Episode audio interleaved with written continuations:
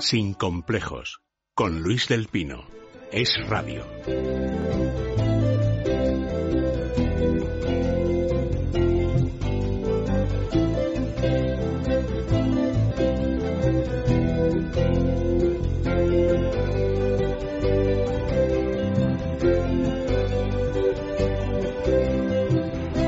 Don Jesús Rojo Pinilla, ¿qué tal está usted?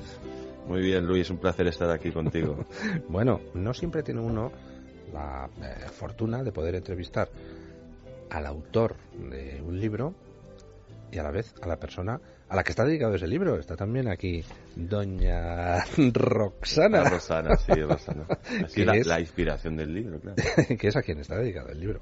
Bueno, el libro se titula Cuando éramos invencibles y es una recopilación de episodios de la historia de España donde, bueno, pues los españoles supimos imponernos a veces en condiciones enormemente difíciles a ese mundo hostil que nos rodeaba y donde supimos demostrar que, hombre, pues tenemos muchos defectos, pero también algunas virtudes, ¿no? Exactamente. Bueno, yo creo que España tiene una historia que es ejemplar para el mundo, pero desgraciadamente desde chiquititos nos han enseñado nuestros grandes desastres, nos han enseñado muy bien el desastre de la mar invencible, el desastre de Trafalgar, el desastre de Anual, y no nos han enseñado nuestros grandes éxitos, porque nuestros grandes éxitos son espectaculares.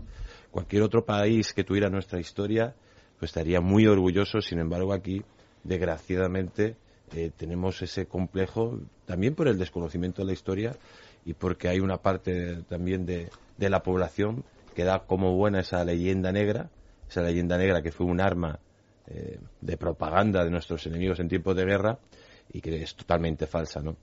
Eh, y por eso hemos escrito un libro, un alegato en positivo defendiendo pues nuestra nuestra historia, porque es un, país que olvida su, historia, es un país sin presente y un país, por supuesto, sin futuro. Bueno, el libro está prologado y también cuenta con ilustraciones de eh, por Augusto Ferrer Dalmau, a quien muchos de nuestros oyentes conocerán porque es un gran pintor de batallas. Eh, ¿Cómo surge la idea del libro, Jesús? Pues la idea del libro es, pues, al viajar por Europa, a viajar por, por América, ir poco a poco descubriendo ese legado que hemos dejado los españoles, porque yo soy de una opinión, dicen que el imperio terminó en el año 98 con el desastre de Cuba, todo lo contrario, nuestro legado sigue ahí, cosa que la mayoría de, de los países no puede decir porque España es diferente en todo, hasta desde el punto de vista de, llegar a los pueblos, porque nosotros tenemos una cosa especial, esa, esa, esa, capacidad de unirnos con otras razas, esa capacidad de transmitir nuestra cultura, nuestra religión, nuestra lengua. Recordemos que eh, el español es la primera lengua materna que se habla en el mundo, ¿no? Eh, cuando uno va, por ejemplo, a Quito, va a La Habana, o va, por ejemplo, a, a México, ve eh, pues esas estructuras arquitectónicas que son prácticamente iguales como las que hay en España. Ve que todos esos pueblos están unidos por una cosa muy importante que es la hispanidad. A partir de entonces, pues surge la idea del libro, el ir descubriendo que todo lo que nos han contado no es cierto y que nuestra historia es una historia muy gloriosa y de la cual tenemos que estar muy orgullosos. Bueno, yo algún editorial he dedicado en mi programa precisamente a esos temas de la leyenda negra, por ejemplo, al asunto de la Inquisición, que suele esgrimir como una de las cosas, uno de los baldones de nuestra historia, cuando es justo lo contrario, es decir, los españoles podemos estar orgullosos de que en España funcionara la Inquisición española, porque a diferencia de otros países donde a la gente se la quemaba en la hoguera por meras sospechas de brujería, en España existían tribunales, los de la Inquisición, donde el acusado tenía derecho a un defensor, había un fiscal, estaban prohibidas muchas formas de tortura que en otros países europeos se practicaban de manera generalizada. es decir, había una seguridad jurídica. Y a lo largo de cuatro siglos la Inquisición española pues mató a unas 3.000 personas. En un solo cantón suizo, en el plazo de 10 años, se quemó tres veces más personas en la hoguera que los que mató la Inquisición española a lo largo de toda su historia. Pero es un dato. Otro dato. 1533, 41 años después de la conquista de América, ya los españoles inaugurábamos en México el Colegio de la Santa Cruz de Tlatelolco, una institución de preparación universitaria para los indígenas, mientras que al norte del río Bravo eh, todavía tendría que pasar muchísimo tiempo para que se creara el primer colegio universitario y por supuesto no para los indígenas americanos. Pero bueno, ¿cuál es el de los episodios narrados dentro de, su libro, don Jesús? ¿Cuál es el que a usted le parece que representa más eh, pues el espíritu de esta obra? Yo creo que, eh, y fue el más sorprendente cuando uno llega a Estados Unidos, se piensa que los peregrinos anglosajones descubrieron, bueno, de hecho en los colegios ingleses prácticamente dicen que descubrieron América los ingleses, ¿no? Pero cuando llega, por ejemplo, a San Agustín y descubres que fue la primera ciudad eh, de los Estados Unidos y descubres que la primera cena de acción de gracias se celebró en San Agustín, la primera misa de los Estados Unidos en San Agustín, y, ves que mm, constantemente, pues en Estados Unidos hay una cosa muy importante, que es la cena de acción de gracias que supuestamente los peregrinos, los peregrinos anglosajones eh, le hicieron con los indios. Pues ahí ya ves que hay un punto de partida de una falsificación de la historia.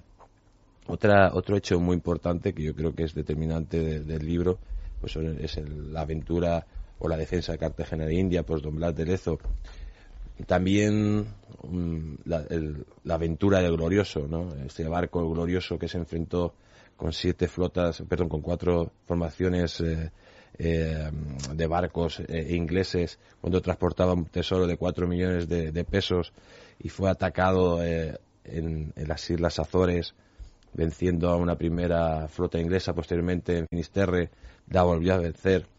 Después llegó a las costas de, Galicia donde desembarcó esos 4 millones de pesos y posteriormente ya tenía ciertos daños iba a La Coruña y tuvo un problema tuvo que ir hasta Cádiz. De nuevo se enfrenta a otra flota inglesa y ahí llega un hecho muy significativo como es el, navío de primera línea, el Dasmund, que iba directamente a destrozar a nuestro, a nuestro barco. Y después de, llegar de un solo cañonazo sale por los aires el, barco insignia inglés. Y ya este barco, el glorioso, 15 barcos ingleses sin, sin munición, sin balas que lanzar, pues se tuvo que, rendir con prácticamente todos los hombres heridos o mal heridos pues eso, por ejemplo, es un ejemplo de que nuestra armada, nuestros marineros, eran ejemplares, ¿no? Porque la gente tiene la idea de esas películas de, pirata, de sacar de, pirata, donde los españoles siempre salimos con una imagen bastante desastrosa, y es todo lo contrario. España dominó durante 80 años los mares, sí que prácticamente eh, nuestros enemigos supieran por dónde navegábamos, dominábamos las rutas marinas, dominamos el, océano Pacífico que le llamaban el lago español. España tiene algo que es especial y que tenemos que estar muy orgullosos, que ha sido uno de los países o es el país con la historia más importante de toda Europa. Creo que una historia demasiado demasiado desconocida. en este programa intentamos intentamos mm, recuperar siempre que podemos esa historia. Tenemos, de hecho, una sección con don José Antonio Crespo Francés que se llama Españoles Olvidados, donde tratamos de rescatar eh, algunas de estas figuras. Por ejemplo, más de una vez hemos hablado de don Blas de Lezo, el medio hombre. El coronel Crespo Francés, ¿no? sí, teniente coronel. Bueno, pues les recuerdo lo que son los datos del libro. Se titula Cuando éramos invencibles. Prólogo y pinturas de Augusto Ferrer Dalmau. Editorial El Gran Capitán y autor Jesús Rojo Pinilla. Bueno, ¿y cómo se siente usted, doña Rosana, de que le hayan dedicado este libro tan precioso? Bueno, me siento muy halagada y muy contenta y me decía don Jesús fuera de micrófono que usted es la verdadera alma mater de esta obra. bueno, eso dice él. es verdad, es verdad.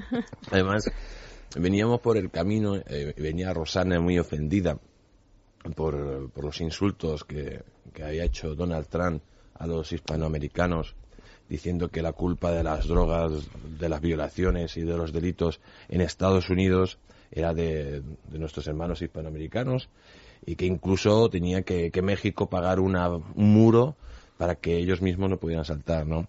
Venía muy, muy preocupada, muy indignada porque esos comentarios eh, racistas hacia, hacia nuestros, a nuestra gente eh, son lamentables. Cuando nosotros, España, dominaba prácticamente dos tercios de los Estados Unidos y estábamos muchísimos antes que llegara el señor Donald Trump, pues tenía que tener un poco de respeto a, a esos a esa gente que, que van a trabajar que y, y levantar el país. Conocía a un tejano eh, que se llamaba John López, no hablaba ni patata de español. Era descendiente pues de aquellos españoles que llegaron mucho antes que los anglos a Texas. Y precisamente decía eso, oiga, perdón, es que el verdadero americano soy yo. Los anglos son unos advenedizos que llegaron luego. ¿no? bueno, don Jesús, muchísimas gracias por haber estado en el programa. Hacemos Un una brevísima pausa y nos vamos a hablar con don Pío Moa. Sin complejos.